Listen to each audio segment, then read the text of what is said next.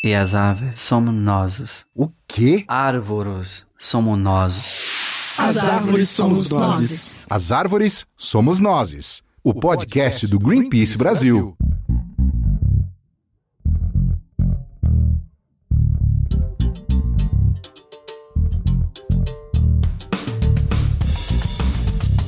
Olá a todas e todos, eu sou Thais Herreiro e estamos começando mais um podcast As Árvores Somos Nós, podcast do Greenpeace Brasil.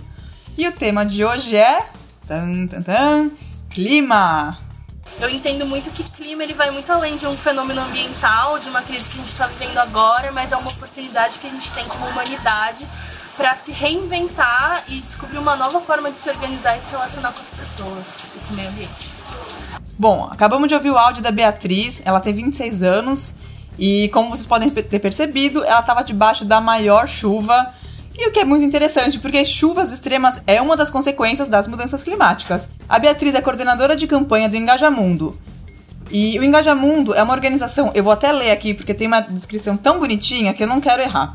É uma organização de liderança e empoderamento das diversas juventudes brasileiras, que as estimula a se enxergarem como atores chaves das transformações sociais e, a partir disso, que esses jovens passem a mudar sua realidade e a participar da tomada de decisões políticas do nível local ao internacional.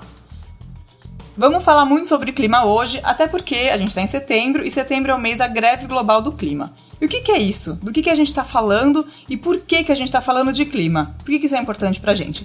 Para mergulhar nessa conversa, que está só começando, a gente tem aqui alguns convidados no estúdio. Eu vou pedir para todo mundo se apresentar, falar seu nome, quem é, de onde veio e um momento climão que vocês já viveram na vida.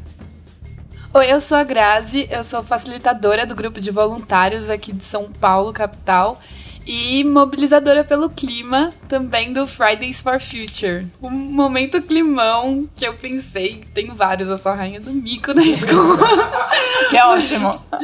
Eu acho que o momento mais climão foi que eu achei foi é, eu e minha amiga que tem problema de ataque de riso. A gente não pode rir demais, senão mija na calça. E uma olhando pra cara da outra, se contorcendo, dando risada. Esse é um momento muito climão. Que medo de ser sua amiga, socorro! Ai, gente, a gente pode ser amiga, porque eu tenho o mesmíssimo problema. Eu sou a Ingrid, é, bom, eu, eu não participava de nenhum, nenhuma organização até muitíssimo pouco tempo atrás, praticamente até, sei lá, semana retrasada. E eu basicamente caí de paraquedas nisso tudo. É, e nessa a gente acaba conhecendo muita gente, muitos movimentos, e a gente acaba também sendo convidado do nada para várias coisas, inclusive hoje. Não sei se você tem que cortar, depois você vê. Não, não corta não. Mas é legal justamente por causa disso. É, eu comecei, na verdade, entrando em contato com o Engajamundo, e a partir disso fui parar na, numa reunião da coalizão pelo clima e tô tentando organizar algumas, algumas coisas na minha universidade. E bom, é isso, tentar participar o máximo possível. Momento climão? Meu momento climão. Ninguém vai fugir do momento climão, viu, gente? Ai, terrível, calma. É, eu não sei qual que eu conto. Eu acho que eu vou contar o que eu te contei. Tá. É, teve uma vez que eu tava chegando no aniversário de uma amiga minha e era. Qual é o nome daquilo? Salão de festa. É, eu tava chegando no salão de festa e era, tipo, tinha umas portas de vidro e tal. Obviamente eu dei de cara com a porta, mas aí não bastando eu ter dado de cara uma vez, eu fui, virei e dei de cara de novo com outra. e mesmo tendo filme preto, sabe? Tipo, um filme escuro, assim, eu fui capaz de bater minha testa de novo e foi não foi muito legal, mas tudo bem, a gente sobrevive. É isso. Momento climão. Exato. Ingrid, conta pra gente o que é a coalizão que você falou. Então, uh, eu não sei se eu sou a pessoa mais indicada para falar. Talvez a Clara, porque ela tá há mais tempo. Tá.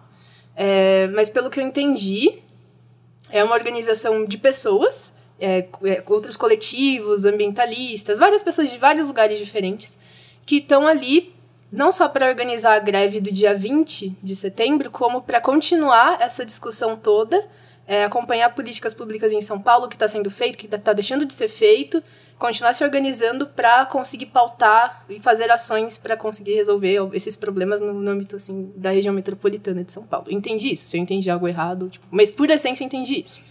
É o espírito do jovem estudante, assim. Acertei, tirei 10. Maravilha. E da greve a gente fala já já muito mais sobre isso. Beleza. Rafa, quer... e você? Olá, eu sou o Rafael Fernandes, eu trabalho aqui no Greenpeace na área de engajamento e eu me envolvi com o clima já faz algum tempo, quando eu fui convidado para fazer parte de um grande treinamento global de, de líderes jovens e mudança climática, que foi um encontro que a 350.org, Greenpeace e outros movimentos organizaram lá na Turquia. E nessa, depois de participar desse encontro, eu me reuni com outros jovens e a gente decidiu é, cofundar aqui um coletivo que fala sobre mudanças climáticas de um jeito mais descontraído e mais leve com os jovens, o Clímax Brasil. E daí, desde então, essa, esse tema, essa pauta aí virou, virou parte de mim, do meu dia a dia, e eu falo de clima em qualquer lugar agora. Maravilha. Uh, bom, climão. Depois desses aí, acho que eu tô tranquilo de falar. é, mas eu andei lembrando aqui de um antigo, que na época da escola, assim, né? Naquela época de ter uma namoradinha e tal, eu tava saindo com uma menina que ela tinha um irmão gêmeo. E daí, no dia do aniversário dela, eu falei, nossa, que coincidência, vocês e seu irmão fazem aniversário no mesmo dia. E ela sabia com, minha, com aquela cara assim, ah, que a gente é irmão gêmeo, né? Deu, ah, é verdade, né? Esse tipo, de errado falei, droga, né? Perdi a menina já. Muito bom. Bom, eu sou a Clara Ramos, eu sou mãe da Core e da Irene. Eu tô me ouvindo, é muito esquisito. é, eu sou produtora audiovisual, trabalho com audiovisual, mas é, me envolvi com bastante com a questão climática, faço parte do Famílias pelo Clima e do, da Coalizão pelo Clima. O Famílias pelo Clima é um grupo ligado ao Parents for Future Global, que é basicamente um grupo que surgiu com o intuito de juntar adultos, né, pais, familiares e redes de apoio para dar suporte e apoiar os jovens estudantes que estavam fazendo greve pelo clima, a galera do Fridays for Future. A ideia é que a gente não pode deixar toda a responsabilidade para os jovens resolverem esse pipinão gigante que é a crise climática, em que os adultos, afinal de contas, ocupam de vários, diversos lugares de tomada de decisão, né, públicos, privados e tudo mais, e a gente tem que fazer a nossa parte. Então, é, o Famílias tem esse objetivo de ajudar a informar, sensibilizar as pessoas para o tema, participar da articulação de políticas públicas diversas ou de fiscalização de políticas públicas, de atuar junto a escolas e grupos de pais diversos no sentido de promover ou ajudar ou criar oportunidades de formação, enfim, por aí. E o Coalizão pelo Clima, como você muito bem colocou, é, uma, é um grupo, é de fato uma articulação entre várias. É, instituições, organizações, pessoas físicas, coletivos, gente de todo lugar, incluindo a galera do Fridays for Future, incluindo famílias, incluindo representantes de várias ONGs, é, representantes de associações locais de bairros, é, pessoas que trabalham é, com a política de diversas formas. E a ideia era agregar todo mundo em torno desse objetivo de co comum de articular ações e pensar formas né, de lidar com a mudança climática a coalizão é de São Paulo, então a gente tem uma atuação é, local, então a gente vai.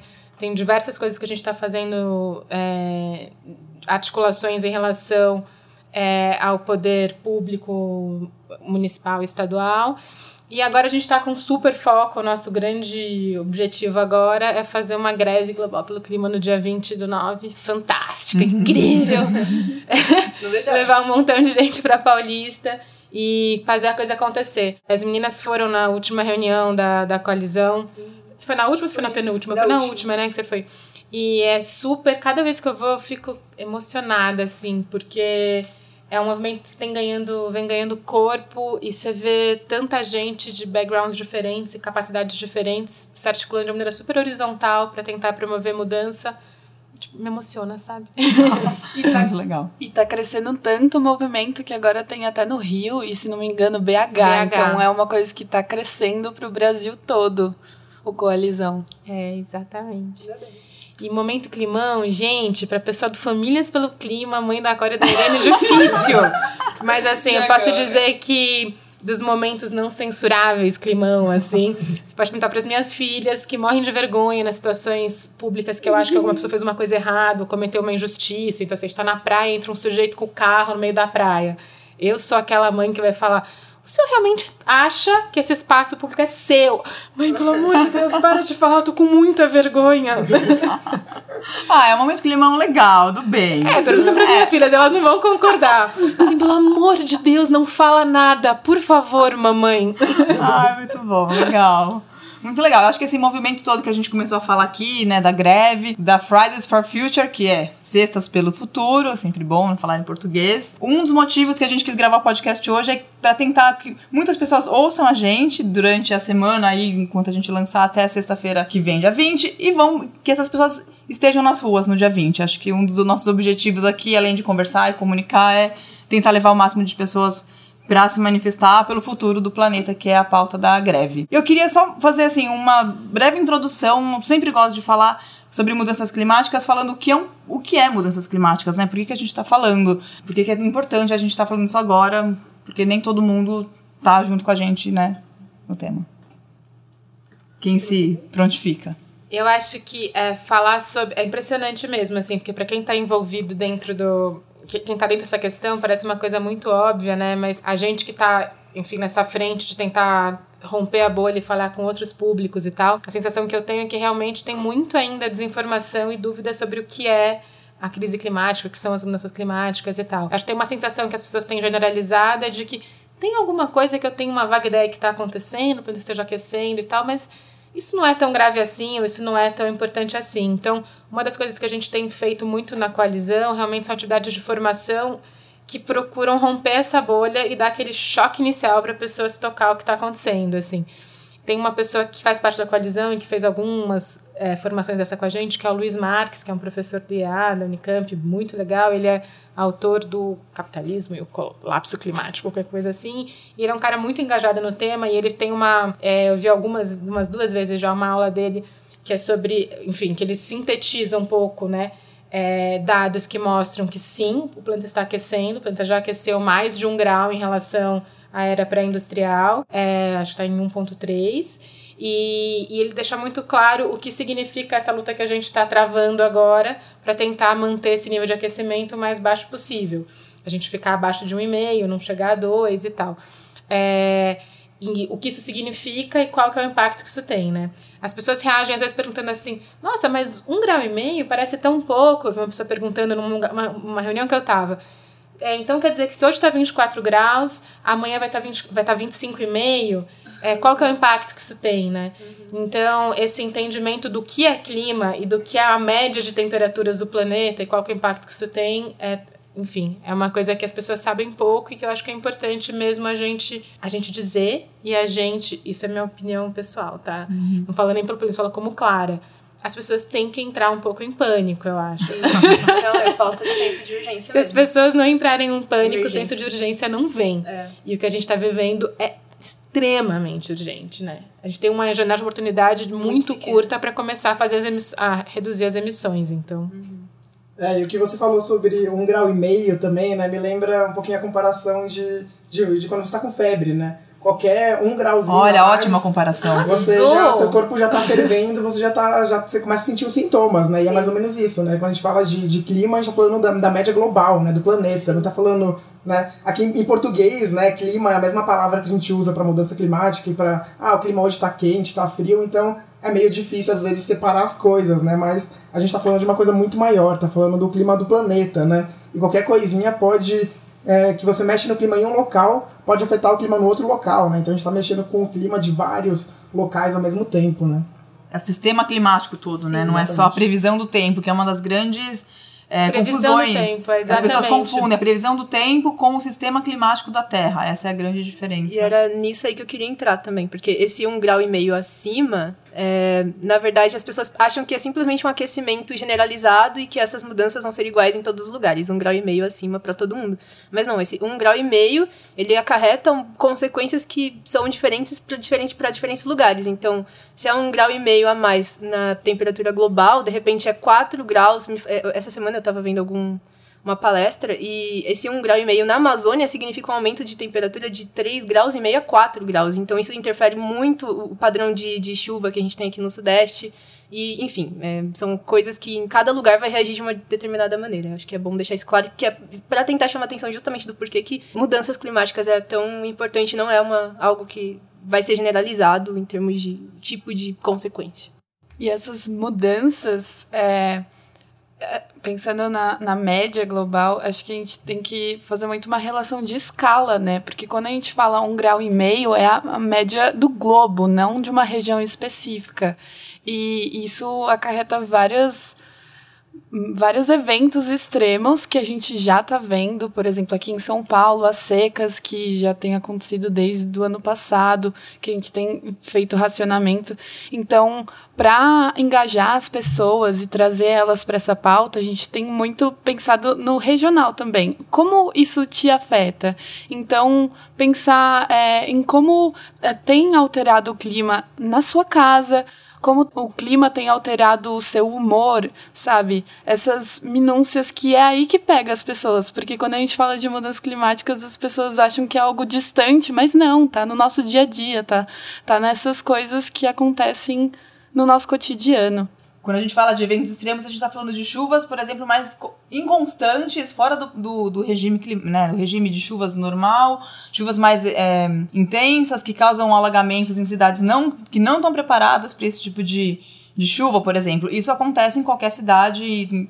No verão de São Paulo, chove alaga sempre. Isso vai piorar. Então é muito mais do nosso cotidiano do que a gente está falando. Só para falar de São Paulo, um exemplo que é a chuva. Uhum. É, e se a gente pensar, por exemplo, na produção de alimentos, né, qualquer mudança variável de temperatura pode afetar, né, uma produção de um determinado alimento ou não, né? Então, tem pesquisas que falam, né, por exemplo, a produção de café, de vinho, de várias outras coisas podem ser afetadas, né, é, com, a, com a mudança do clima, né? E eu estava lendo também uma matéria no, no Observatório do Clima que falava também sobre a nossa relação com o trabalho, né? Que, por exemplo, o clima ficando mais quente, como que a gente vai conseguir trabalhar, às vezes, em locais, né? É, várias profissões que são ao ar livre vão ter que ser modificadas, talvez, por causa disso, porque a gente vai estar num clima muito mais quente, por exemplo, ou muito mais seco, e como a gente vai exercer algumas profissões que dependem né, é, do clima. É, sem contar que a gente não leva em conta toda a interconexão entre as formas de vida e os sistemas né, de funcionamento do planeta. Então, tem um, uma, uma série da Netflix que chama Nosso Planeta, que é com a WWF, Ai, e que é super de natureza, assim, mas vai mostrando como é que essas formas, então, é, a, o derretimento no Ártico. E quando eu assisti isso com a minha filha de 8 anos, é, o primeiro episódio, e minhas, minhas duas filhas, minha filha de 8 anos começou a chorar no final, e ela falou, isso é muito grave. Uhum. Olha. A gente tem que fazer alguma coisa. Porque se você para para pensar e olhar de fato né, os efeitos que isso tem em todas as formas de vida do planeta e a nossa responsabilidade nisso, porque a gente tem que entender que a temperatura está subindo e isso se deve à ação humana, né? Uhum. Não, é, a gente não pode se eximir dessa responsabilidade. Essa tomada de responsabilidade de todos nós é muito importante, assim. E a gente se sentir capaz de, de interferir e participar desse processo. Porque eu sinto que diante dessa questão, né? Ou, ou a posição assim de não tenho nada a ver com isso, é uma coisa gravíssima, não tem nada que eu possa fazer, é muito ruim, porque de alguma maneira te exime de ação, e a postura de eu não lido, eu não sei o que está acontecendo, eu não estou ouvindo, é igualmente ruim. Eu acho que são duas posições espelho, assim, sabe? Então, é, entender o que está acontecendo, qual a nossa responsabilidade nisso, acho que é uma é uma tomada muito importante de ação. E é engraçado, porque você vê os adolescentes e as crianças, é muito natural para uma criança, diante de um problema, olhar e falar: tem uma coisa grave acontecendo. O que a gente vai fazer? Essa é a resposta natural de uma criança diante de um problema. Não é fingir que não está acontecendo, não é se eximir, sabe? É, a gente tem que recuperar esse, esse olhar infantil é, em relação ao planeta, eu acho. E uma coisa que você disse, que assim, desde pequena eu já tinha. Hoje eu tenho 22 anos. Só que desde pequena eu já me importava bastante com essas coisas todas. Eu lembro de chegar no mercado e ficar assustada. Como assim? A gente tem todas essas comidas e todos esses produtos o ano inteiro à nossa disposição. Eu sempre achei aquilo muito estranho. é... O ano inteiro a mesma coisa, né? É, eu sempre achei aquilo muito Isso perturbador. E é uma coisa per... pra gente se questionar mesmo. Total. E aí, uma, uma coisa bem pessoal que eu vou falar assim, é, o que, que me fez chegar aqui, assim, tentar começar a me mobilizar de verdade em termos de ação, mais do que só estudar. Era justamente esse incômodo gigantesco que eu, que eu sentia. Eu sempre fui muito estudiosa. Mas assim, eu, eu, sempre falava, nossa, mas eu tenho que ainda aprender isso, eu tenho que aprender mais aquilo. Eu não tô dizendo que a gente não tenha que buscar sempre informação. Mas é um campo de conhecimento extremamente complexo e que sempre vai ter coisa pra gente aprender. E se a gente tiver que esperar saber o suficiente para fazer alguma coisa, a gente tá perdido. Porque, assim, é, é um tipo de mudança que a gente tá passando que por mais que a gente tenha muita gente que acredite que, se, que seja uma coisa linear, a gente está aumentando aos pouquinhos, então vai aumentar aos pouquinhos a, a, a, a, gravidade dessas consequências, na verdade, não. A partir de um certo momento, pode responder de uma maneira muito drástica e a gente não tem controle sobre isso. Aí talvez não exista mais tecnologia para para a gente falar, nossa, vai ser a nossa salvadora. Não existe nada salvador. Por isso que eu acho que é tão importante que cada um faça o que puder ser feito é, e apoio, apoio. Todo mundo tem que se apoiar o tempo inteiro, porque assim não aconteceu isso antes enquanto a humanidade existia. Então, o que a gente puder fazer, o que cada um puder pensar, faça. Eu acho que é isso. Muito legal. E eu gosto muito desse, dessa conversa sobre futuro, porque o, movimento que a gente está vendo agora sobre mudanças climáticas e, e ação, ida para as ruas, chama Cestas para o Futuro. Uhum. E eu acho muito curioso como esse nome, é, pelo menos para mim, ele brinca com o presente, né, que é o imediato, que é o toda sexta-feira tá lá, toda semana tem um dia que é a sexta-feira e tem o futuro. Então é o, é o agora e é o que está um pouco distante. E aí a gente tem toda sexta-feira.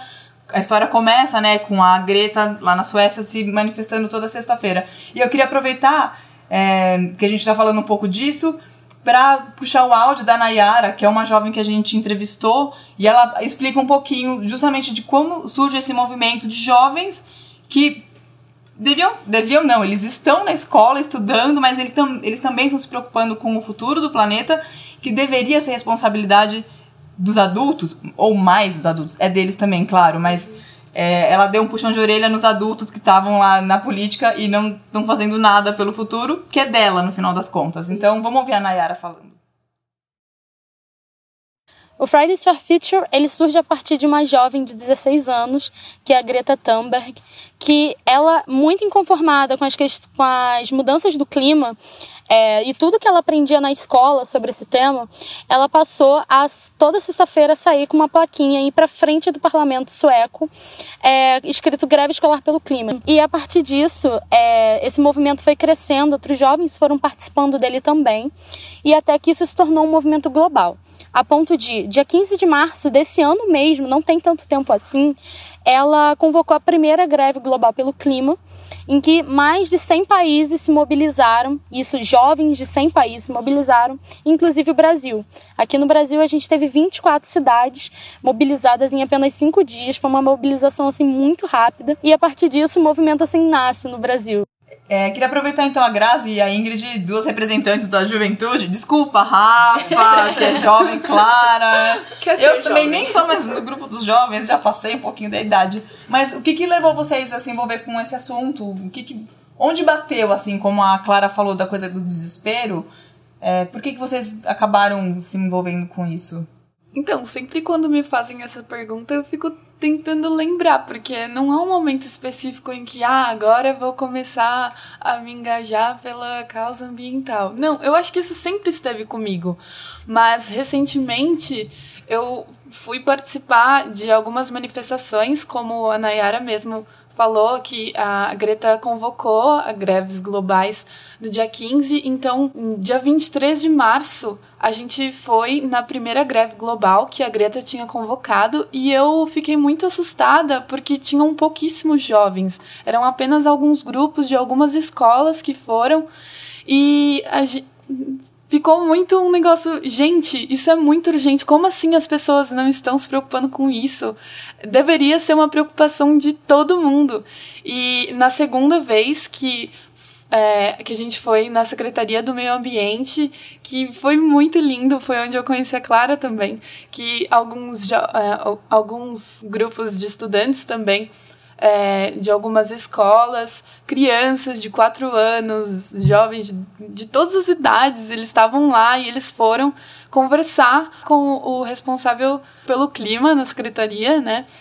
E a gente conseguiu esse debate com ele, mas ainda assim era muito pouco, ainda assim era um núcleo muito pequeno de jovens. Umas 100 pessoas, né, no máximo. É ali. bastante, assim, para entrar na Secretaria de Meio Ah, Ambiente sim, da sim, Prefeitura. não, eles abriram o auditório pra gente, foi Ah, muito legal. legal. Mas Sim. era uma coisa super perto do que é o Coalizão Tá, agora, que numa claro. reunião vão, né, 70, diferente. Isso. E aí, vendo isso e nas minhas outras experiências de, de mobilização no voluntariado do Green e tal, é, eu falei, gente, a gente precisa se mobilizar. Jovens, vamos se unir para essa causa. Essa causa é nossa. Então, Aí eu assumi essa responsa de ser a porta-voz aqui de São Paulo para a gente conseguir essa, essa unificação. Então, eu ainda estou na missão de contatar pessoas de outros movimentos jovens, inclusive você aí que faz parte de um movimento jovem. Una-se a nós. Você mesmo está ouvindo. Exato. Una-se a nós. Eu acho que é muito importante a gente se fortalecer. Ô Ingrid, e por que, que você acha que é importante ter a voz da juventude na, nessa causa? causa, né, atuando nisso? O primeiro é porque, né, a gente que vai estar tá lá pra, pra, pra ver que, o tamanho da desgraça. Mas assim, eu acho que também tem uma questão de a gente, principalmente os jovens, assim, eu digo, tá começando a faculdade, dali pra, pra, pra antes, sabe? Você tá num ambiente escolar e você tá num ambiente de aprender muita coisa, e geralmente a gente tem muita ideia, mas não necessariamente a gente sabe a gente, não necessariamente a gente tem alguém por perto que a gente possa se apoiar ou possa fazer alguma coisa junto, mas geralmente a gente tem muita ideia, muita energia. Então, assim, se a gente puder dar visibilidade para essas lideranças ou não, eu não gosto muito da ideia de ter ícone, mas entende, tipo, de ter alguém perto, acessível, que possa construir coisas com você e, e alimentar suas ideias, eu acho que isso é, é essencial. Por isso que eu acho que é tão mais fácil, de certa forma, a gente conseguir atingir os jovens, primeiro por causa dessa essa facilidade toda quando você tem mais tempo também. Em tese, você tem mais tempo. Então, depois que você entra na, na, na fase adulta e tem que trabalhar e não sei o quê, então, assim, dá a impressão que clima não é uma prioridade. Eu fico me perguntando muito isso toda vez que eu entro no trem, aí eu fico, gente, como é que eu ia comunicar um negócio desse para essas pessoas que estão no trem, assim? Eu fico, eu não sei, eu não sei se é Bom, eu não sei. É um ótimo exercício esse, eu né? me pergunto como muito, como que eu com todo mundo? É, eu me pergunto muito porque tão, são várias pessoas diferentes, né? A galera que tá chegando é, cansada do trabalho, é o que tá indo pra faculdade de noite, é a galera que tá fazendo música no, no trem, é X, várias pessoas. Mas como é que eu vou comunicar isso para essas pessoas comuns? O quão isso, quão isso é importante? São, são pessoas que estão nas cidades, é onde a gente vai ter boa, é, assim, já que tá todo, muita gente tá lá, então muita gente vai ser afetada por esses esses efeitos todos. Então, como eu comunicaria essa massa gigantesca de pessoas? É claro. Então, depois de ouvir as jovens, eu queria ouvir de você, enquanto mãe, é, qual é a importância de ter adultos, né? É estranha essa separação, jovens e adultos, mas já que estamos trabalhando com isso, com essa ideia, para de uma, de uma forma que não tire é, o protagonismo dos jovens, mas que também que os incentive, né? Como é que a gente trabalha junto com, com eles?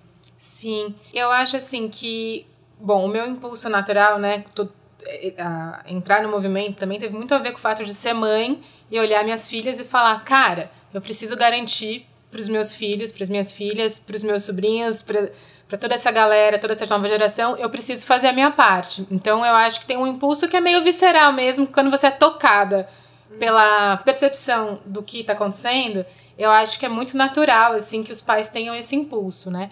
Eu acho que tem duas coisas. Por um lado, eu acho incrível o protagonismo jovem das vozes jovens, das vozes das crianças e tal, porque eu acho que de alguma maneira isso rompe, assim, eu acho que teve esse efeito enorme que teve no mundo, porque é uma coisa tão autêntica, tão genuíno, e, e assim, eu acho que os jovens e as crianças falam de um lugar tão integrado entre a maneira como eles escolhem estar no mundo e como eles agem nas suas vidas privadas, é tão menos cindido do que no mundo dos adultos, é, que eu acho que isso tem um impacto enorme de empatia, né? De, de, assim, das pessoas ouvirem e se deixarem sensibilizar por isso. Então, assim, nas ações que a gente faz, que eu promovo com as crianças e tal, a pergunta que sempre fica é: o que as crianças querem dizer, né? Não é você colocar uma criança para repetir um discurso ou para. É, eu acho que são algumas experiências que a criança vai viver nesse processo que é as, as crianças têm muita coisa a dizer. Uhum. A gente tem uma noção muito equivocada de que as crianças não sabem lidar com as, essas informações duras. Uhum. No dia que eu estava na greve de maio da secretaria, o Luncon lá levantou a mão e falou: ai, muito lindo essas crianças falando e tal. Mas a gente tem que tomar muito cuidado. Porque a gente não pode dar essa informação tão. Você lembra quando ele falou isso? Essas informações tão duras, pesadas, vai assustar as crianças. A gente tem que falar de um jeito mais leve sobre as possibilidades do futuro e tal corta. Tô eu no carro com 18 crianças, né, voltando da greve. Tipo a tia da van, assim. Desculpa, a tia da van, tia da van, umas coisas empilhadas no meu carro e tal. E as crianças comentando sobre o encontro. Tipo, nada a ver o que aquele cara falou. O que, que ele acha? Que a gente é bobo? Olha. Eles querem tá, que a gente, tá sabe? É, Claro que as crianças entendem o que tá acontecendo. E elas são capazes de dizer muita coisa. E sim, se você olhar os vídeos daquele dia, a Grazi tava. As crianças têm muita coisa a dizer. Do jeito delas, com as imprecisões científicas e tal. Mas, cara, elas, sabe, elas entendem muito melhor do que a gente pode imaginar o que está acontecendo. Então, eu acho que dar voz a isso é muito legal. Ao mesmo tempo, eu acho que a gente tem uma obrigação como adulto, e eu acho que o propósito inicial do movimento é, é dos jovens é chacoalhar e falar, galera vamos junto, vamos todo mundo. Uhum. Vamos sociedade civil. Tanto que o chamado para greve de setembro agora não é uma greve exclusiva de jovens, é pelo contrário. É, gente, você empresário, você professor, você qualquer pessoa, você todo dentista, médico e tal, feche seu Só consultório, vamos. desligue seu site. Sociedade brasileira, vamos parar, entendeu? Então eu acho que é, também a gente não precisa deixar a coisa congelada num momento em que é, que é necessário é bom que o movimento vá ganhando corpo e que os adultos cheguem junto e que a gente vá compondo, porque a ideia é que é trazer mais gente para o barco. Então, eu acho que esse protagonismo é super importante, a gente tem que valorizar e dar espaço para essas vozes autênticas saírem, porque elas são muito poderosas e eles têm que dizer o que, que eles querem para esse futuro que a gente está construindo juntos, mas os adultos têm que entrar nesse barco também e assumir seu papel, sabe? E assumir suas responsabilidades em relação ao mundo que eles vão entregar para os filhos, né? Uhum. Eu queria que você contasse um pouco sobre as suas filhas, porque elas foram nessa reunião né, na Secretaria de Meio Ambiente de São Paulo. É, elas estão na escola, elas conversam disso? Como é que tá essa Elas estão na escola, elas são super, são super engajadas, super participativas, assim. E eu acho que é óbvio, né? Acho que num ambiente que é um assunto que é em casa, que faz parte da, do que a gente está conversando e tal. Acho que assim, se eu fosse uma negacionista do clima, dificilmente eu teria duas filhas super engajadas. Acho que é natural, né? Sim. Mas ao mesmo tempo foi uma aproximação muito natural com esse tema, assim. Quando eu comecei a ver a história da Greta em maio, que eu falei, gente, meu Deus, o que a gente vai fazer? E essa greve e tal? E foi que eu conheci, enfim, tudo isso aconteceu. É, eu fui mostrando para elas as imagens das, da Greta, contando o que estava acontecendo e tal. E essa reação é muito natural, exatamente. Quero participar, quero ir Exato. e tal. Então elas, o grupo de amigos estava envolvido, os cartazes que eles mesmos fizeram, sabe? É, as mensagens. É, eu achei engraçado, eu tava. No fim, a gente nem vai mostrar, mas eu tinha ontem per, feito, feito uns áudios com elas. Eu perguntei pra minha filha mais nova, para as duas, né? Por que, que você acha que é importante fazer greve? Eu achei muito bom, porque assim, uma sensibilidade infantil que assim. É importante fazer greve, porque essa greve pode aparecer na televisão. E as pessoas podem saber que essa greve está acontecendo e elas podem querer participar também, sabe? Uhum. É, por que é importante fazer greve? é importante fazer um montão de coisa pelo clima, mas tem um papel importante da greve, dessa chamada de atenção da galera, que eu acho que as crianças percebem muito bem, assim, e elas é, se animam, sabe, de falar colocar dedo na cara dos adultos e falar: uhum. Ei, se liga aí, meu. Vem pra cá, olha o que você tá fazendo. Toca. Se toca, é. qual é? Uhum. Que eles tomam tanta bronca, né? Que você te dá uma bronca também, exato, vai. Exato, Merecida. Sim. Um discurso muito comum é que os, as pessoas mais velhas falam para as crianças, para os jovens, é que, nossa, a gente que está mobilizando isso, nossa, parabéns, é, vocês estão fazendo muita coisa, mas, cara, ficar elogiando, falando parabéns, não adianta, sabe? A gente quer que vocês ajam. a gente também precisa que as pessoas mais velhas ajam. Então não é só se deslumbrar e falar, nossa, que maravilhoso tá sendo essas, essa criançada. A gente precisa que todo mundo vá pra ação. Então é, é uma coisa que revolta um pouco assim. Clara, conta mais esse encontro aí da, na secretaria. O que, que vocês conversaram? O que, que o pessoal da prefeitura falou? Como é que foi essa história aí? Então, estava um dia super chuvoso, assim, tinha lá os nossos 100 jovens e, e, crianças e tal. Eles resolveram, acho que não foi uma coisa muito preparada, mas eles resolveram abrir o anfiteatro e, segundo o, o Lum, contar, era assim: vamos fazer a primeira reunião aberta sobre mudança climática em São Paulo. Que foi uma coisa fofa e as pessoas começaram a a falar e tal. E daí a Grazi deu, deu show lá. Deu, passou... a Grazi pode contar as coisas que você falou, que foi muito. Assim, ela deu várias chamadas de atenção, assim, em relação. Em a relação. Bronca. Deu uma famosa bronquinha, bronca. famosa bronquinha, assim. Sim, quando eu cheguei, eu achei bem estranho, porque primeiro eu vi grupos de, de escolas particulares apenas. E, e aí eu fiquei, gente, mas eu não sou de nenhuma dessas escolas.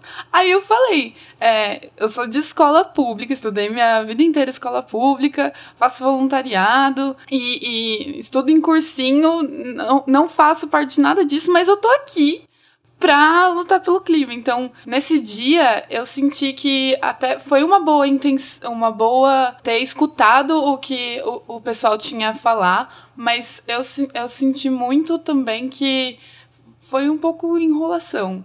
Porque a gente estava fazendo uma greve, então a gente deveria ter ficado lá na frente, pra, até para as pessoas, as outras pessoas verem o nosso movimento. E a gente ficou num lugar fechado, o que dá menos visibilidade. E mesmo que a gente tenha dado um avanço nessa conversa com a Secretaria do Meio Ambiente, ainda assim é, eu, eu, eu senti muito superficial. Até porque esses discursos que eu falei de ah, parabéns, você, era muito uma coisa que ele estava falando no dia, de ai, parabéns vocês, mas. É, eu lembro que entre os jovens lá tinha essa discussão: vai entrar, não vai entrar e tal, de ter visibilidade. No final, olhando assim com pessoa mais resignada dos meus 40 anos, eu acho que na verdade foi legal. Porque assim, tinha imprensa lá, saiu uma matéria enorme na Folhas, Folha, né? Verdade. É, e de alguma maneira eu acho que eles se surpreenderam com o tanto de conteúdo que aqueles jovens estavam trazendo ali. E eu acho que o que aconteceu é que eles não estavam preparados para responder, porque tinham assim, que, então assim, então tá, então qual é o plano? Então qual é a ação e tal? Então fica aquele discurso um pouco é, elogioso, né, em relação a que as pessoas estão, a que os jovens estavam fazendo que no final acaba ficando um pouco vazio, assim, porque é meio paternalizador, assim, em relação aos jovens, né? Uhum. Tipo, ai, que bonitinho, então agora fica aqui, não dá trabalho é. e tal. As crianças com quem eu tava ficaram super revoltadas, assim, tipo, é, não deixava a gente falar, na hora que a gente ia falar, daí a pessoa, os adultos iam lá e ficavam olhando no celular. Isso assim, eles ficaram olha. indignados. Adultos! Mas a, mas a verdade é que, assim, eu acho que teve uma boa super intenção da, da, da, da equipe, sabe? Foi uma coisa respeitosa. Então, eu acho que para os mais novos foi muito válida a experiência, porque foi uma experiência realmente de participação política, de Nossa, entender é. qual que é o ambiente que as coisas acontecem, é, levar a coisa para um outro nível. Então, eu acho que para os menores foi super proveitoso. Agora, eu acho que para os adolescentes talvez tenha faltado um. E aí, né? Tá bom, legal, mas o que, que a gente pode fazer? Mas a gente pegou eles de surpresa, ninguém estava esperando que a gente ia chegar lá com o nosso comboio. Quando vocês menos esperavam. Iremos invadir seus prédios, suas casas. Com carinhas de fogo. com um monte de pandinhas. Ursinhos. Ursinhos. Eu acho que tem uma coisa legal em, em você está falando sobre a forma como as crianças são vistas, os adolescentes são vistas no movimento mais ambientalista e tal. Que é legal na coalizão é que a gente vê gente de todos os lugares, de várias profissões, de vários coletivos. Então, assim, dá para dar uma quebrada de expectativa na galera que tem um, um, um modelo, um estereótipo da pessoa. Então, Sim. dá uma desmontada. E é por isso que eu acho que é, que é legal, assim, chega lá, senta, escuta, fala quando você achar que tiver que falar. E porque, assim, é, é, é, é, horizontal mesmo, a gente não, não, não, não tem muito. É a primeira vez que a gente tem que fazer alguma coisa real assim, então vamos lá. É o que eu já tinha falado antes, mas enfim, você pode cortar essa parte porque eu dei uma enrolada. Mas você entendeu a, a ideia da, da coisa, né? Se dá uma cortada naquele momento. E é por isso também que eu, que eu tenho vontade, não vejo a hora de me informar. Porque é, é óbvio que eu não posso. Que agora tem essa onda toda de que não, é tá doutrinando e não sei o que, ideologia, mimimi. É, mas eu não vejo a hora de, de poder ser professor e poder levar essa energia para os meus futuros alunos. Ano que vem é O que, que, você estuda, Ingrid? Biologia Aliás? e licenciatura. Boa, muito bem. Legal. E essa coisa de atuação na política, a gente tem uma outra história também nessas nossas entrevistas com jovens, da Sara, que ela é de Fortaleza, no Ceará, e ela tem uma história muito boa de atuação na região. Vamos ouvir esse áudio também. Olá pessoal, meu nome é Sara, é, eu sou estudante de Biologia da UFC e faço parte do Movimento Ciências pelo Futuro no Ceará e do coletivo Ceará no Clima. É, eu comecei a minha luta climática em 2016, quando ainda na universidade eu via é, muitos anúncios assim no Facebook, no Instagram, do Ceará no Clima convocando os estudantes, a sociedade civil para participar já de audiências públicas com relação à termoelétrica. Porque no Ceará a gente tem muito problema com termoelétrica, que são indústrias é, que utilizam grande quantidade de água e queimam grande também quantidade de carvão, mineral, de gás natural para produzir energia. E no Ceará a gente é um estado com um enorme potencial eólico e solar. Então a gente avalia que a gente não precisa desse tipo de energia no nosso estado, ainda mais um estado que sofre com uma crise hídrica. E aí, com o passar do tempo, eu comecei a me envolver cada vez mais com a questão climática e fui mesmo me engajando nesses espaços e mobilizando as pessoas que eu conhecia. E aí, recentemente, é, em junho desse ano, a gente teve mais um problema com termoelétrica, que, enfim, em 2016 tentaram trazer uma para cá, e agora em 2019 tentaram trazer outra, e no caso a gente já está com a quarta termoelétrica no estado. É, essas termoelétricas, como eu falei, né, elas aumentam muito a questão da, do conflito por água lá no Ceará, conflito por terras também, porque na maioria das vezes elas se instalam em territórios indígenas, que é do povo Anassé. E aí, em junho desse ano, a gente se mobilizou bastante a juventude. A gente divulgava mesmo assim, nas nossas redes sociais, a gente fez é, notas com questão da termoelétrica para entregar para a população, entregar os nossos cursos nas escolas públicas. E aí, quando foi é, em junho, quando a gente soube dessa questão da termoelétrica, a gente também começou a construir vários espaços assim na cidade de discussão com relação a isso. É, aconteceram também aconteceu uma audiência pública. É, a gente teve um espaço na mesa de discussão da audiência pública na Assembleia Legislativa do Ceará. E aí é, eu participei eu representei o Ceará no Clima o Ciências pelo Futuro nessa mesa. E é, eu pautei bastante essa questão da luta da juventude né? De conversar assim com os empresários que estavam lá presentes que estavam trazendo a termoelétrica os políticos que estavam defendendo a termoelétrica também e a gente pautou muito isso, né? De que com aquela termoelétrica eles estavam destruindo a gente, eles estavam destruindo o nosso futuro. E foi muito positivo porque na audiência a gente conseguiu mobilizar muita gente. Então teve cerca de 40 jovens, mais de 40 assim. A audiência pública inteira estava lotada só com a juventude. É, a gente percebeu que os empresários que estavam lá ficaram muito desnorteados, né? Porque a gente realmente, eles, a gente achou que eles não esperavam que tivesse essa mobilização tão grande numa audiência. Né? A gente achava que eles realmente estavam pensando que iam chegar, aprovar a termoelétrica e é isso, como estava acontecendo nos anos anteriores. Infelizmente a termoelétrica foi aprovada, mas a gente, é, como mobilização, a gente avaliou que foi muito positivo. Pouco tempo a gente conseguiu mobilizar muita gente e isso está fortalecendo cada vez mais a luta em Fortaleza, né? no Ceará como um todo.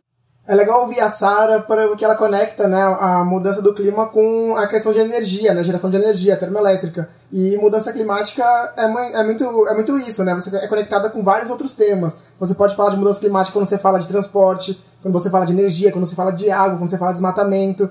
Então, né, dependente do, da causa ou do tema que você tem mais afinidade, que né, você mais gosta de se mobilizar, que mais te engaja, você pode falar sobre mudança climática, né? Basicamente, a gente tem várias fontes de causa de mudanças climáticas, Exato. o que é tristíssimo, né? Porque o Rafa deu vários exemplos. Ou seja, nossas atividades econômicas e no mundo humano estão causando mudanças climáticas. Uhum. Isso me lembra uma coisinha.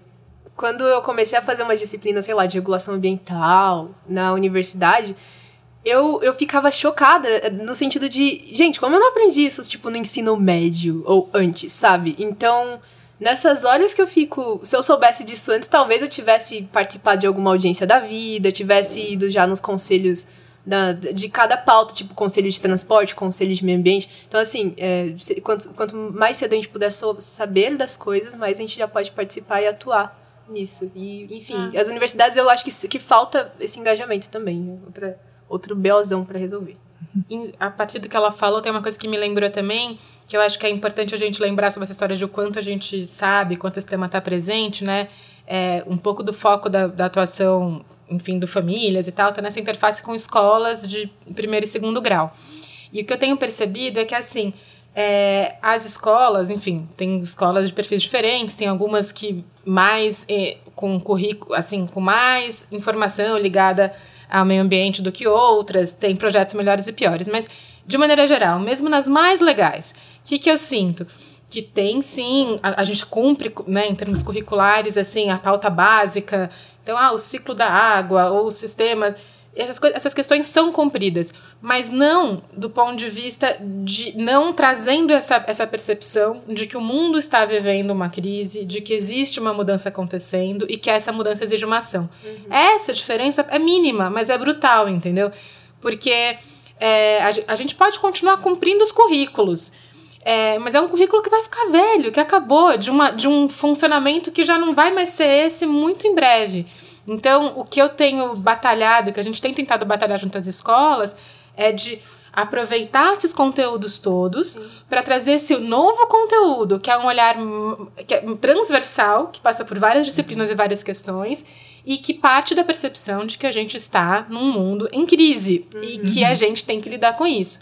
E por que, que eu acho que isso é muito fundamental? Assim, daí, porque é, é, muitas pessoas perguntam pra gente Ah, mas então o que, que eu devo fazer, o que, que eu não devo fazer e tal. E eu sei que é meio mestre Miyagi falar esse tipo de coisa, mas assim, o que você vai fazer só você vai saber o que você vai fazer. Assim, não tem essa resposta pronta. Uhum. Porque as respostas prontas são muito perigosas. Ah, então agora é o canudinho. Então todo mundo, ninguém mais usa canudinho e tal. Cara, não é o canudinho. Quer dizer, é o canudinho também, entre mil outras coisas. Mas causa. o pior que pode acontecer é a pessoa achar que ela tem um roteirinho pra cumprir, que ela vai fazer check, check, check, check. E pronto, entendeu? E, e a, a parte dela tá feita. Porque tem mil formas de participação, mil formas de engajamento. O que é fato é, a vida de todos nós vai mudar, a gente tem que mudar nosso modo de vida, nosso modo de trabalho, nosso né, modo de estar da sociedade, nosso modo de consumir, tudo isso. E cada um vai poder achar a melhor forma. Então, eu acho que a provocação para as crianças é justamente. Mas como é que a gente vai co- contar esse conteúdo para as crianças e não vai dar as respostas? Porque não tem respostas. E são esses jovens, essas crianças que vão ajudar a gente a construir essas respostas no futuro. Então, galera, olha esse problemão que a gente tem. Quais são as soluções? Vamos pensar junto? Acho que esse é o desafio, sabe? Esse é o convite. É, é, é isso, é, é isso que eu precisava dizer, assim. É, enfim. É muito. Eu vejo da mesma forma, assim, da- pelo menos das experiências que eu tive, que, que eu vejo meus amigos tendo nas universidades, quando ela- eles vão para salas de aula em PIBID, que é um programa de iniciação à docência, é isso, porque o conhecimento acaba sendo muito conceitual e não se transforma em, em algum tipo de ação. E eu sei que existem N abordagens diferentes de aprendizado vai contextualiza, que contextualiza, ou alguma coisa que seja problematizante. Mas, assim, enquanto isso não, não mudar. Às vezes eu duvido até da capacidade da Base Nacional Comum Curricular ser, eh, ser, ser factível, sabe? Eu não acho que ela seja. Porque, beleza, tem várias críticas, muita gente que faz muitas críticas à Base Nacional. É, quanto que ela falta conteúdo, ou quanto que ela restringe o professor, só que ao mesmo tempo eu acho que ela é vaga, então isso permite que o, que o, que o, que o professor seja livre para fazer mais. Então, assim, por mais que ela tenha vários problemas, é, se ele for um- um profissional ligado nas coisas, a gente conseguir atingir esses profissionais, eu acho que a gente consegue fazer transformações na sala de aula. Inclusive, eu queria fazer uma chamada vocês aí, professores que querem falar sobre clima nas suas escolas. Tem muitos materiais que o Green também faz, que o WWF, vários relatórios que pode servir de, de base para construir aulas incríveis. E, E vocês podem ir também, né? e a Falar. gente pode ir também, nós do Friday for Future, é, os voluntários do Greenpeace através do projeto Escola. O pessoal do Engajamundo também tem um, um projeto que é para ir nas escolas. Então, a gente faz palestras de conscientização ambiental em escolas, universidades, até empresas, se for o caso. É isso, é a juventude chegando nos lugares onde os adultos é, governam e comandam. cola. Só chamar que a gente cobra. Ô, Rafa, inclusive você que trabalha na área de engajamento aqui no Greenpeace, quer contar um pouco do projeto Escola? O que, que os voluntários fazem nas escolas Brasil afora? É, a gente, a gente chama de projeto escola, mas na verdade vai além da escola, né? Como a Grazi mesmo disse. É, os voluntários vão em, em hospitais, em, asilos, em tudo quanto é lugar, é, contar um pouquinho sobre a relação né, do meio ambiente com, com a vida das pessoas. E eles realizam esses projetos em várias cidades do Brasil. E quem quiser saber mais é só entrar no site do Greenpeace, que lá tem uma parte, Projeto Escola, que você pode se inscrever. E a gente, né, se tiver um voluntário na cidade que você quer a palestra, eles vão lá e falam direitinho sobre essa relação, né, do clima, do meio ambiente e as nossas vidas. Maravilhoso. A gente vai colocar os links depois é, de várias coisas que a gente falou aqui ao longo do, do programa. A gente vai colocar os links no, no blog, né, no- nas redes sociais, para quem quiser se inteirar mais dos assuntos. Inclusive, essa história de chegar em escolas, em asilos, hospitais, onde quer que, que as pessoas estejam, é, tem muito a ver com um outro assunto aqui de um áudio que a gente tem de uma outra jovem, porque dentro do Brasil a gente sabe que o Brasil é um país tão enorme, tem muitos Brasis dentro do Brasil, né? E a mobilização que está acontecendo agora pela greve do clima tá mudando muito de lugar para lugar, assim, São Paulo, Rio, Brasília, Belo Horizonte, no Nordeste, né, na Bahia, o que está acontecendo em Salvador. Então, a realidade das cidades vão se adaptando ao que as pessoas estão fazendo. Vamos ouvir a Malu, que é de Ponta Grossa, no Paraná. Ela começou a fazer manifestações sozinha na cidade dela e agora ela tá organizando algumas coisas lá. Uma história super legal. Meu nome é Maria Luísa Kowalski, eu tenho 24 anos e eu sou de Ponta Grossa, no Paraná. É, eu comecei a ir na frente da prefeitura da minha cidade com cartaz é, para tentar alertar as pessoas, tentar chamar mais pessoas para o movimento, mas na minha cidade é, não funcionou tanto. Aí então eu parti para conversas com políticos para tentar, de fato, pressionar para tentar é, ser aplicados políticas climáticas. No dia 20, na greve global pelo clima, é, vamos fazer manifestações artísticas. É, na minha cidade, a gente também planejou alguns outros dias para fazer outras manifestações artísticas, também discussão de documentário é, e tentar dialogar com a população sobre as mudanças climáticas e tentar é, levar informação para as pessoas. Muito bem, essa foi a Malu. A Malu, assim como a Greta, né, começou sozinha lá no Paraná. E aqui no Brasil, parece que não, mas existem muitas Gretas que, bom! que estão mobilizando, Nayara, Malu e, e, e uma galera aí que a, a gente está fazendo esse movimento aqui, então acho que também não, não colocar essa, essa pressão, né, de, de precisar ser um herói. Exato. A gente pode ser um coletivo de heróis, ou não precisa ser herói. a gente só fazer Você é a uma nossa parte junto. Também, é exatamente isso. Eu, eu fico muito feliz e tranquila de saber que no Brasil exi- existem Gretas por aí, porque a gente tem falado muito dela, que é uma história incrível, assim, nenhum, sem tirar nenhum mérito da Greta. Eu acho que ela é muito, ela foi muito visionária. Mas é muito legal quando a gente sai dessa realidade Europa, Suécia. É até uma crítica que as pessoas falavam, ah, então agora, porque faltar na aula na Suécia, tudo bem, quero ver a criança que falta na escola no Brasil. Então, não, gente, as crianças não, não estão faltando na escola no Brasil, mas estão fazendo muita coisa, né, aqui. Acho que isso é muito, muito acalentador para o coração. Meninos também, Gretos. Gretas e Gretos. Gretes. Gretes, Gretes. É isso aí. Ah, então, vamos aproveitar isso, assim. Quem tá chegando no movimento agora, quem tá afim de fazer alguma coisa, mas ainda não sabe muito bem o que fazer. O que, que vocês que aí estão cheias de ideias e contatos e estão no movimento, o que, que vocês podem dar de dica para quem tá ouvindo a gente? Eu acho muito interessante é, essa pergunta, porque não sei se porque somos jovens, mas há muito essa questão de ai meu Deus, eu não sei como fazer, é, ou a gente ficar esperando que alguém fale como que se faz. Mas eu acho que realmente, como a, a Clara mesmo falou, não tem um jeito certo. A gente é, tem que sentir muito isso de, cara, você pode sim fazer do seu jeito, você pode fazer da forma como você consegue mobilizar. Então, se a sua mobilização vai ser você sozinho, com cartaz na frente do parlamento, vai assim e, e vai conectando as pessoas. Então, converse com as pessoas das suas escolas, é, converse com o pessoal do seu bairro e, e vá espalhando esse assunto por aí e tem tente unir a- a- as pessoas que estão perto de você para ir com você. E também, se você estiver sozinha, também não tem problema. Ótimo. Comecem sendo a sua própria Greta. É, e eu acho que já tem muitos movimentos acontecendo também e pode chegar Chama- junto, somar. assim. Eu acho que eu vejo que a Grazi está fazendo isso muito com os jovens do Fridays aqui no Brasil, assim, de tentar direcionar. Então, putz, estou aqui na cidade tal, não sei. É, tem um know-how, tem uma expertise que a gente vai pegando, sabe? A coalizão aqui em São Paulo também está super aberta, pessoas que, que podem chegar lá, começar a participar, tem reuniões que são abertas, que estão no Facebook e tal, em que você pode entrar, participar, sacar o que está rolando e ver qual é a maneira que você pode contribuir.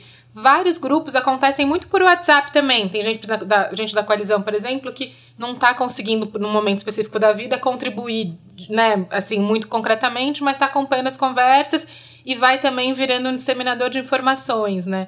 O Famílias pelo Clima, assim como o Parents for Future, que tem em vários lugares, também são esses núcleozinhos, assim, que então estamos super abertos. Se você é uma mãe, se você tem filhos, quer participar, vem, vem com a gente. E a gente pode tentar ajudar com um pouquinho de know-how que a gente está conseguindo construir, a ajudar você a fazer isso no lugar onde você tá.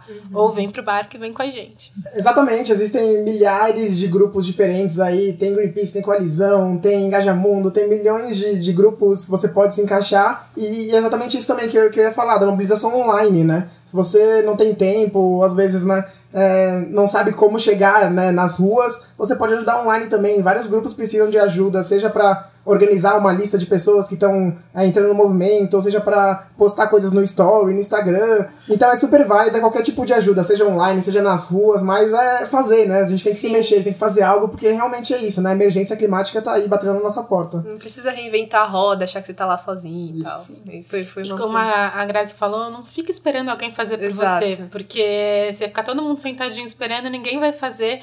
E como diria o Luiz Marques, que dá essa aula de formação, ele disse assim: bom, a gente pode escolher juntos, como grupo, que a gente vai deixar a humanidade acabar. É uma escolha que a gente pode. Deixa o barco rolar, deixa o mundo acabar.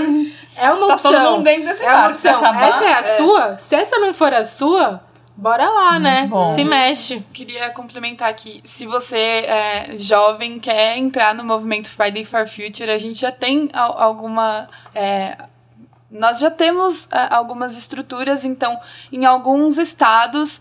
Temos pontos focais. E aí, se você entrar em contato com a gente pelas redes sociais, que é Friday for Future Brasil, o Instagram, que é a nossa principal rede, ou pelo Twitter, Facebook, você entrando em contato, em contato com a gente, a gente te coloca em contato com quem está sendo porta-voz na sua cidade ou no seu estado. E aí a gente se mobiliza junto.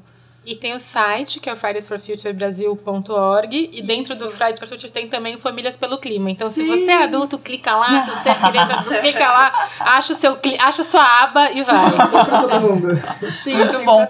Bom, então, é, é basicamente o, o término, o fechamento ideal, porque daqui uma semana, a gente tá lançando o podcast no dia 13 de setembro, daqui uma semana, dia 20, a gente vai estar o Brasil inteiro parando na greve pelo clima. Encontre na sua cidade onde vai ser a sua mobilização, o que, que vai estar acontecendo. Eu sei que. Eu acho que são mais de 50 cidades. Eu posso ter visto o Pode número. contar aqui de São Paulo? Pode, pode. Aqui em São Paulo, a gente está o ato sendo convocado para o MASP, o Vão Livre do MASP, às quatro da tarde. Mas, se você é criança ou jovem, vá antes, porque a partir das duas e meia, das duas e meia às quatro e meia, vão rolar um monte de oficinas muito legais, feitas pelos vários coletivos que estão atuando com a gente no Aqualizando Famílias. Vai ter é, confecção de cartazes, camisetas, faixas, vai ter yoga, vai ter capoeira, vai ter é um montão de coisa. É, e vai ter um momento lindo, maravilhoso, que a Grazi está sabendo também, que é o nosso Voz da Criança e do Jovem, que é o final disso, antes a gente de fato começar é, é, a marchar e tal. A gente vai ter microfone aberto para as crianças e para os jovens poderem dar seu recado para os adultos legal. que estiverem lá. Então, assim, se você puder, vem com as suas crianças. Vai ser muito, muito família, muito legal. Assim, vai ser, eu tenho certeza que vai ser um astral incrível. E, enfim, cola lá. É uma greve, mas de greve não tem nada, porque o que tem de atividade, de coisa acontecendo, não tem ninguém parado, basicamente, né? Legal. Então eu queria agradecer muito todo mundo que participou daqui com a gente, todo mundo que ouviu o podcast até o final. Esse é o As Árvores Somos Nós, o podcast do Greenpeace Brasil. Todos os links é, dos assuntos que a gente comentou aqui, das organizações, vão estar online para você clicar e se inteirar mais. E eu espero ver todo mundo sexta-feira, dia 20, nas ruas do Brasil inteiro, pelo clima do futuro do planeta. Ah, dá uma esperança isso, dá um, um no Dá um coração. quentinho Dá, coração. Não, foi bom, foi bom. Até um dá. friozinho, assim. Esquentar o coração e Dá não o uma clima. Então o coração e não o clima. É, exato, muito bom. Gostei. Tchau, pessoal. Tchau. Até a próxima. Couro.